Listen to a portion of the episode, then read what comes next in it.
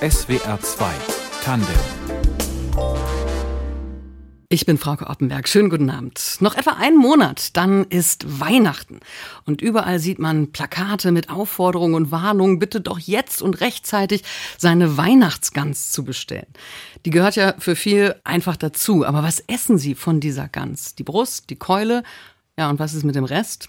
Mein Gast heute Abend plädiert für die Ganztiernutzung, das sogenannte Nose-to-Tail-Eating. Die ganze Kuh oder das ganze Schwein heißen die Kochbücher von Steffen Kimmich. Er hat in der Sternegastronomie gearbeitet, hatte zehn Jahre ein eigenes Restaurant in Köln und betreibt heute einen Catering-Service.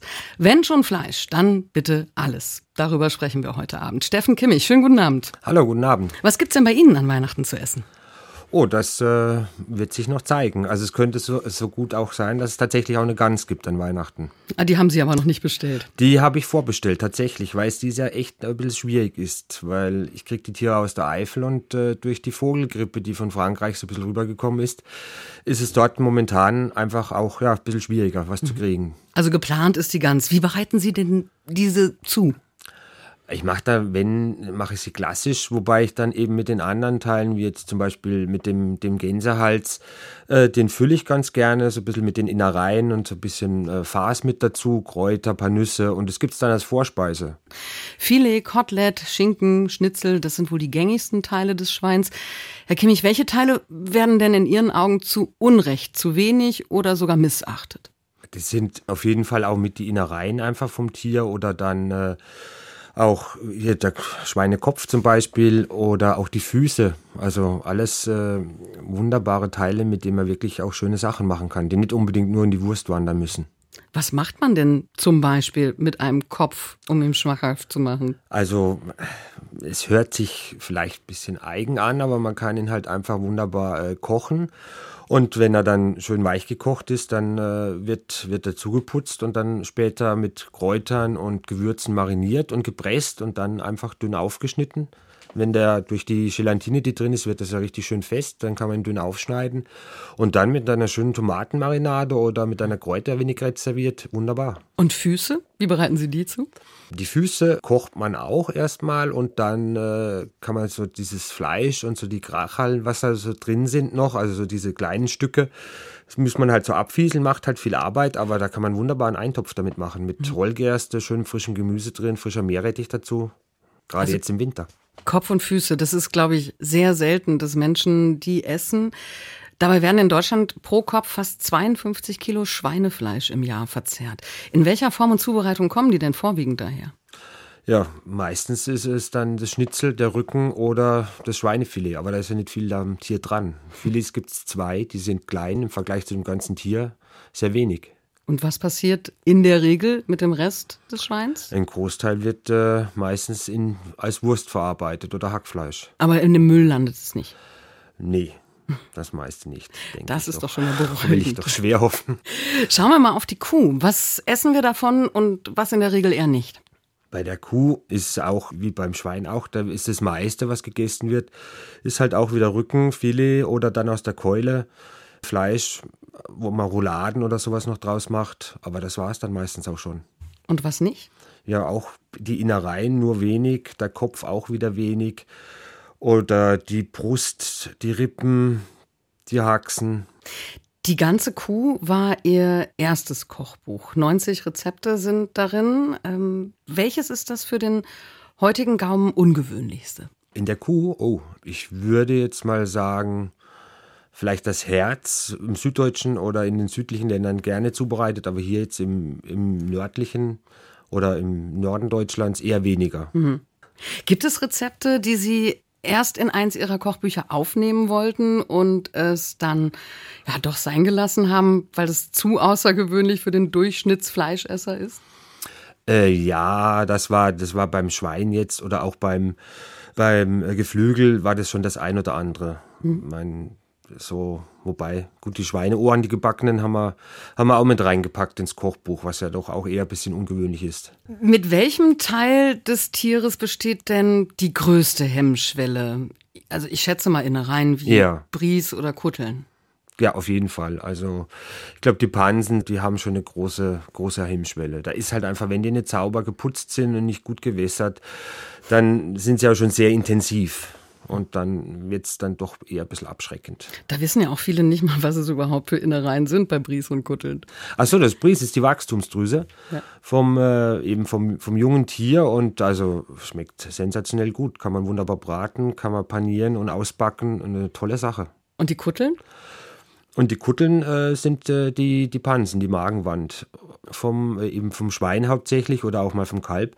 Die muss man wässern, gut äh, abschaben und dann kann man die schmoren oder auch kochen. Also Können Sie den Geschmack beschreiben von äh, diesen Gerichten? Vom Bries, das Bries, äh, würde ich jetzt mal sagen, hat eher eigentlich einen neutraleren Geschmack. Es hat äh, vom äh, von der Konsistenz her ist vielleicht ein bisschen gewöhnungsbedürftig, wenn man es wenn isst, weil es eher so bisschen gummiartig bisschen gummiartig ja. daherkommt, genau. Weil ich muss gestehen, ich habe beides noch nicht gegessen. Nee, also wenn es gut gemacht ist, super. Also Pries, äh, wunderbar. Man Toll. bekommt es ja auch, muss man dazu sagen, eher selten. Äh, woher beziehen Sie Ihr Fleisch? Ich kriege mein Fleisch hauptsächlich eigentlich vom Lieferanten, der da ich hier in Köln bin, aus der Eifel kommt. Äh, mittlerweile ein guter Freund, der mich schon früher in der, im Restaurant beliefert hat und äh, von dem ich jetzt eben auch immer noch meine Produkte hauptsächlich bekomme. Der war mal ganz groß und hat sich auf das Regionale wieder auch zurückbesonnen vor vielen Jahren und äh, da haben wir auch einiges miteinander gemacht. Und seitdem hat er da viele Lieferanten, wo er wirklich äh, tolle Tiere bekommt und weiß genau, wo, wo das Schwein gestanden hat. Ja. Macht es eigentlich einen Unterschied, ob es ein buntes Bentheimer Schwein ist oder ein Duroc-Schwein oder ich glaube, das eins der gängigsten ist, glaube ich, das deutsche Edelschwein? Ja, es macht schon einen Unterschied. Also gerade wenn man das Iberico zum Beispiel mit, mit dem äh, deutschen Schwein äh, vergleicht. Das Iberico hat viel mehr Fetteinlagerungen im Fleisch meistens drin. Und das sind schon unterschiedliche, auch vom Geschmack her ist es mhm. schon unterschiedlich. Welches bevorzugen Sie? Also ich finde, das, äh, was ich hier aus der Eifel bekomme, das ist schon eine tolle Geschichte. Das ist eine Mischung, also es ist eine Kreuzung zwischen dem Hausschwein oder dem deutschen Schwein und äh, da ist ein bisschen äh, Duroc mit drin. Steffen Kimmich ist Verfechter des sogenannten Nose-to-Tail-Eatings. Diese Bewegung gibt's ja schon, Herr Kimmich, seit den 90ern. Also das Tier vom Kopf bis zum Schwanz zu verarbeiten. Ähm, das ist, war so ein Trend in den 90ern, ist aber eigentlich noch viel, viel älter. Also mein Vater hat noch halbe Schweine in der Tiefkühltruhe versenkt und Ochsenschwanzsuppe kam in meiner Jugend nicht aus der Tüte. Wann und wie hat das eigentlich angefangen, dass nicht mehr das ganze Tier verwertet wurde? Ich würde mal sagen, das war in dieser, also es ist ja, es ist ja so, dass in, in südlichen Ländern wird es ja eigentlich immer noch äh, verwertet. Da ist ja der Trend tut nur Rücken und Filet oder so, wie das hier in Deutschland ist, ja lange nicht so, ich sage jetzt mal so auserkoren. Da wird eben mehr gekocht oder länger auch gekocht. Man verbringt mehr Zeit am Herd. Und ich glaube, das ist hier dann eben so ein bisschen passiert, dass die Küche schneller wurde und deshalb so Schmorgerichte dauern halt einfach ja, das ist halt der Rücken und das Filet, das, das kann man schnell zubereiten und dadurch ist das, glaube ich, so ein bisschen entstanden. Hm, das kurzgebratene. Ja, das kurzgebratene. Hat es auch was mit der Massentierhaltung zu tun, dass eben das Filet auch für viele erschwinglich geworden ist? Auf jeden Fall, klar, logisch, weil es ist ja halt einfach durch die Massentierhaltung ist dann genügend Fleisch da und dann wurden die Edelteile verkauft und äh, die sind dann auch gekauft worden oder sind angeboten worden und äh, aus dem Rest, ja, wie gesagt, ist halt Wurst gemacht worden oder wurde dann auch oft weiter verschifft, die restlichen Fleisch. In andere Länder. In andere Länder, genau. Wo es verarbeitet ja. wird. Sie kommen ja aus dem Badischen. Sie sind in Kehl geboren und aufgewachsen also sehr nah an der Grenze zu Frankreich, zum Elsass. Was für Fleisch kam in Ihrer Kindheit und Jugend auf den Teller? In der Hauptsache kam tatsächlich auch viel Schweinefleisch auf den Tisch, Geflügel oder auch Rind, Kalb, aber Rind und Kalb eher seltener. Also das Rindfleisch war tatsächlich eher auch so ein, so ein Sonntagsfleisch, wo der, der Sonntagsbraten draus gemacht wurde. Den hat mein Vater dann immer ganz gerne gekocht. Sonntag war so sein, sein Tag, wo er am Herd stand, mit klassischer Musik den ganzen Morgen lang. Und stundenlang. Und ja. stundenlang, genau so braucht's halt das Schmorgericht. Ja, absolut. Welche Teile äh, von Schwein und Huhn kamen denn alltags auf den Tisch? Alltags wurde vieles eigentlich aber auch verarbeitet tatsächlich. Oder was heißt, hat meine Mama zubereitet, die, wenn sie ihr Gulasch gemacht hat oder so, das hat sie oft am Abend vorher einfach gemacht. Und da waren dann halt auch nicht nur Rücken und Filet war auch eher selten. Filet war auch wirklich auch so ein, so ein Sonntagsstück, was selten vorkam.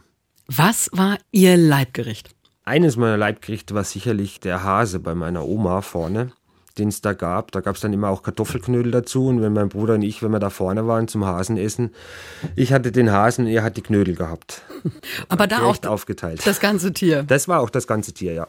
Haben Sie schon in Ihrem Elternhaus das Kochen beigebracht bekommen? Ja, ein Stück weit schon, ja. Also Sie sind nicht Fall. nur essend mit den Gerichten aufgewachsen? Nein, ich bin auch genau kochend damit aufgewachsen. Welche Gerichte aus Ihrer Kindheit, aus Ihrer Jugend haben Sie heute noch im Repertoire? Oh, äh, ich würde jetzt mal sagen, also was, das hat jetzt dann zwar gar nichts mit Fleisch zu tun, aber was ich heute immer noch gerne mache und im Repertoire habe, sind Kässpätzle.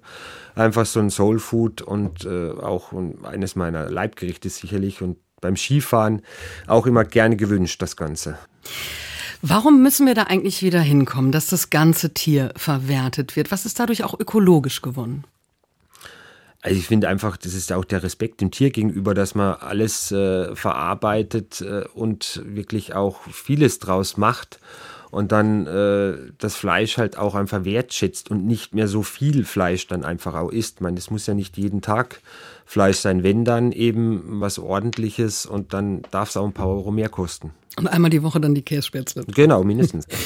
Bewusster Fleischkonsum liegt ja im Trend, also regional, bio und es gibt auch schon Produzenten, die das Tier erst schlachten, wenn alle Teile verkauft sind, also wirklich dann Nose to Tail. Kann sich das etablieren oder sind wir Fleischkonsumenten schon zu versaut vom ständigen Schnitzelessen? Ich meine, dass sich das einfach etablieren sollte, ja, um äh, da auch ein Stück weit von dieser Massentierhaltung von allem wegzukommen, um das Ganze einfach so ein bisschen ökologischer zu handhaben. Mhm. Und ich kann mir schon vorstellen, dass man da Schritt für Schritt äh, da wieder ein bisschen zurückkommt. Also weil das Umdenken ist ja bei vielen tatsächlich da. Es wird ja auch unglaublich angenommen, gerade eben mit diesem Co-Sharing oder äh, was es gibt, eben was Sie, was Sie gesagt hatten vorhin, dass mit oder dass erst das Tier geschlachtet wird, wenn es komplett verkauft ist. Sie haben schon die Länder erwähnt, in denen das eigentlich gang und gäbe ist und schon immer gang und gäbe war. Also Italien zum Beispiel. In Frankreich wird es, glaube ich, auch sehr viel gemacht, dass äh, das ganze Tier verwertet wird. Wie ist es denn in der Gastronomie? Auch sehr viel auf jeden Fall sehr viel und es selbst auch in meiner in meiner äh, ich sage jetzt mal in meiner beruflichen Laufbahn einfach in den Zeiten, wo ich gerade in München war, da haben wir ja auch wirklich auch in der, in der Top-Gastronomie, also damals im Tantris oder auch vorher Massimiliano, da haben wir oft das ganze Tier verarbeitet. Ja, das war, wir hatten im Tantris oder auch Massimiliano das Geflügel, kam komplett vom Bauern, da war bei den Gänsen oder Enten, da war wirklich alles noch dran und drum. Ja, mhm. und das wurde dann auch komplett verarbeitet. Ja. Also das ist schon ja weiter verbreitet in der gehobenen Gastronomie als im ja, Wirtshaus um die Ecke. Ja, da kommt es drauf an. Also wenn man im Süden schaut, da kriegt man es im Wirtshaus um die Ecke eben auch. Also gerade in Bayern oder auch in Süddeutschland ist es ja tatsächlich so, dass einfach oftmals so Sachen wie Bries, auch mal ein Beuschall oder so Geschichten einfach auf der Karte stehen und angeboten werden und auch akzeptiert und gegessen werden von den, von den Gästen. Aber weiter nördlich haben Sie das nur weniger. Weiter nördlich ist es tatsächlich schwieriger geworden. Also das habe ich einfach auch so in meiner äh, in meiner beruflichen Laufbahn dann einfach so erlebt. Ja. Ich war eine Zeit lang mal in Frankfurt, da wurde es schon ein bisschen weniger und wo ich dann hier nach Köln kam, war es schon auch dann schwierig. Also in der ersten Zeit war ich ja Küchenchef im alten Wartesaal und da haben wir die Küche auch so ein bisschen umstrukturiert und äh, ein bisschen neu gestaltet. Und ab und zu hatte ich dann mal so einen Kalbsbries oder auch mal irgendwie Innereien auf der Karte. Und das war schon schwierig zu verkaufen. Mhm. Also da muss man schon an, ich sage jetzt mal, an die Spezialisten rangehen. Herr Kimmich, nach Ihrer Ausbildung, ähm, das war noch im, im badischen Bühlertal, also zu Hause, äh, sind Sie, Sie haben es vorhin schon erwähnt, nach München gegangen, haben dort äh, ziemlich schnell im Zwei-Sterne-Restaurant Tantris angefangen. Wie sah dieser Anfang aus? In München, mehr oder weniger war das damals, oder ist es ja jetzt auch immer noch so, eine relativ große äh, Familie. Also sprich, der Vater der Familie war Eckhard Witzigmann oder ist Eckhard Witzigmann gewesen, halt in, der, in seiner gastronomischen Zeit. Und ganz viele, äh, wie auch Hans Haas, waren eben bei ihm in der Aubergine. Und äh, damals drei Sterne und Sensation einfach. Und der Küchenchef, der ehemalige aus der Aubergine, der Joe Gasser, der hatte sich auch selbstständig gemacht dann. Und bei dem habe ich angefangen. Und der war wiederum eben auch gut mit dem Hans Haas. Und so hat sich dann, ist man dann so weitergereicht worden. Und dann, genau, und da fing es mhm. dann im Tantris an. Und äh, die erste Zeit war auf dem Entremetier da haben wir viele Tomaten abgezogen, viele Tomaten äh, getrocknet. Das war so immer die erste Aufgabe morgens früh eigentlich mehr oder weniger, weil die Schmortomaten waren sehr weit verbreitet und haben wir sehr oft und sehr gerne gehabt. Das ist aber auch eine harte Schule, durch die man da gehen muss in ja, der Sterne ja. Gastronomie. Ja. Sie haben sich dann hochgearbeitet bis zum Sous-Chef. Genau. Bei Hans Haas. Was haben Sie in dieser Zeit gelernt?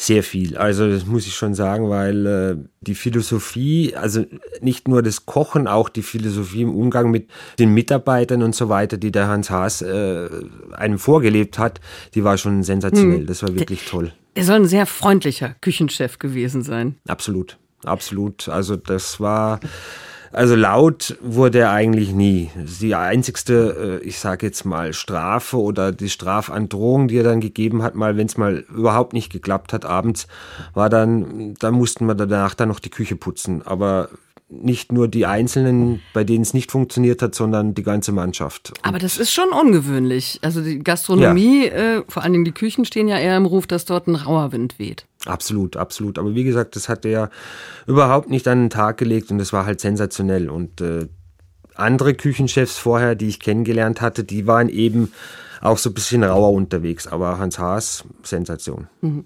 Befreundeter Koch sagen. von mir äh, hat sich mal in der Ausbildung mit misslungenen äh, Kartoffelknödeln vom ganzen Küchenteam bewerfen lassen müssen, weil die halt eben misslungen waren. Oh. Also, also Kartoffelknödel bewerfen, weiß ich nicht, ist mir jetzt nicht vorgekommen, aber das, was da mal was flog oder auf jeden Fall auch harte Worte einem an den Kopf geworfen wurden, das kam auf jeden Fall vor. Können sich gute Küchen das heute überhaupt noch leisten? Weil auch da gibt's ja Personalmangel und Nachwuchsprobleme.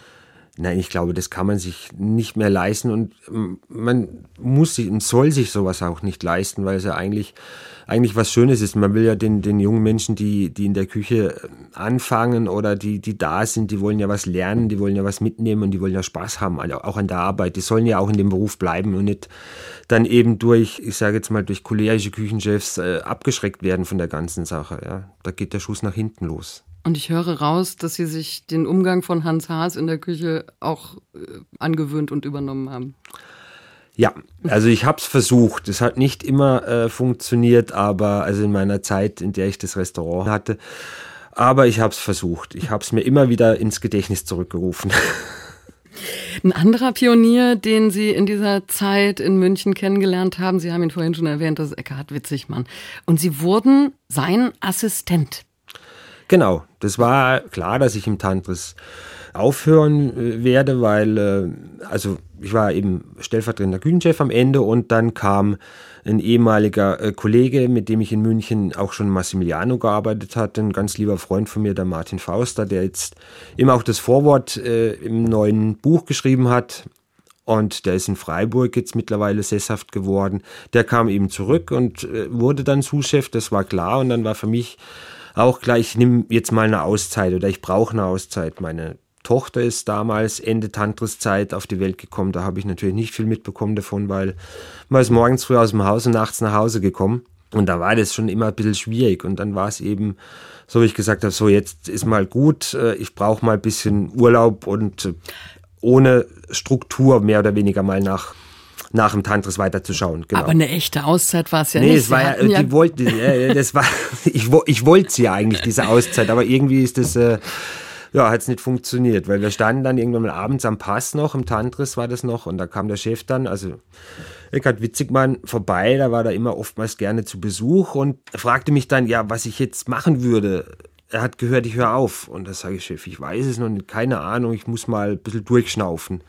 Und dann kam er und meinte, ja, dann kommst du zu mir. Und ich sage, ja, aber Chef, Sie haben doch gar kein Restaurant mehr. Wie denn zu Ihnen was? Äh, ah, ich habe so viel Arbeit, ich habe so viel Arbeit. Und mhm. er hat halt in der Zeit eben viele Kochbücher für die SZ, für eine Rubrik jede Woche Rezepte geschrieben und gemacht und äh, und auch die, die Kochbücher mit Alfred Biolek geschrieben genau, in der genau, Zeit. Genau, genau, Also das war so Ende der Zeit. Das war ja das erste dann eben dieses Alternativen zu Fisch und Fleisch, genau.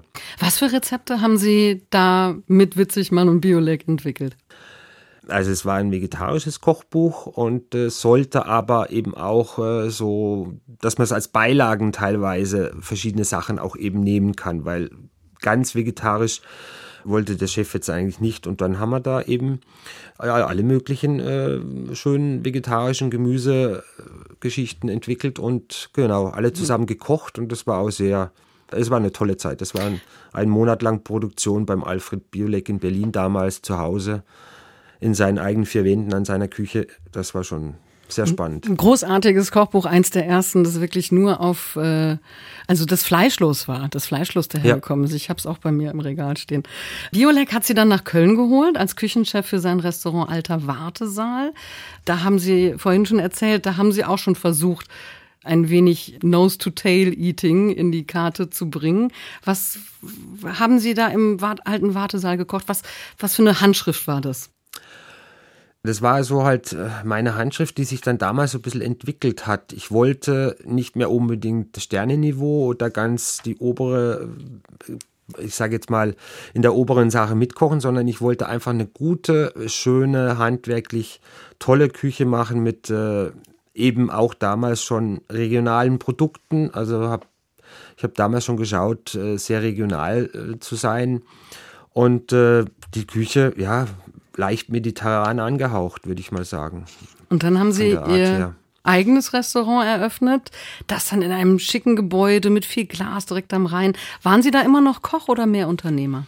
Äh, da war ich immer noch Koch. Also das, deshalb, deshalb dann eben auch das Ende nach zehn Jahren mehr so mehr oder weniger für mich, wo ich ja gesagt habe, wenn ich das jetzt so weitermache, jetzt dann ist genug, genau. Ja. Ich hatte, ich war halt Gesellschafter, ich hatte dann einen Partner, mit dem ich mich dann äh, zusammensetzen musste öfters, der aber nicht in der Gastronomie war, sondern nur als Gast mehr oder weniger da. Dann war ich halt, äh, ja, dann war ich Geschäftsführer, dann war ich Küchenchef und Mädchen für alles, alles in einer Person und das war irgendwann dann mal genügend. Then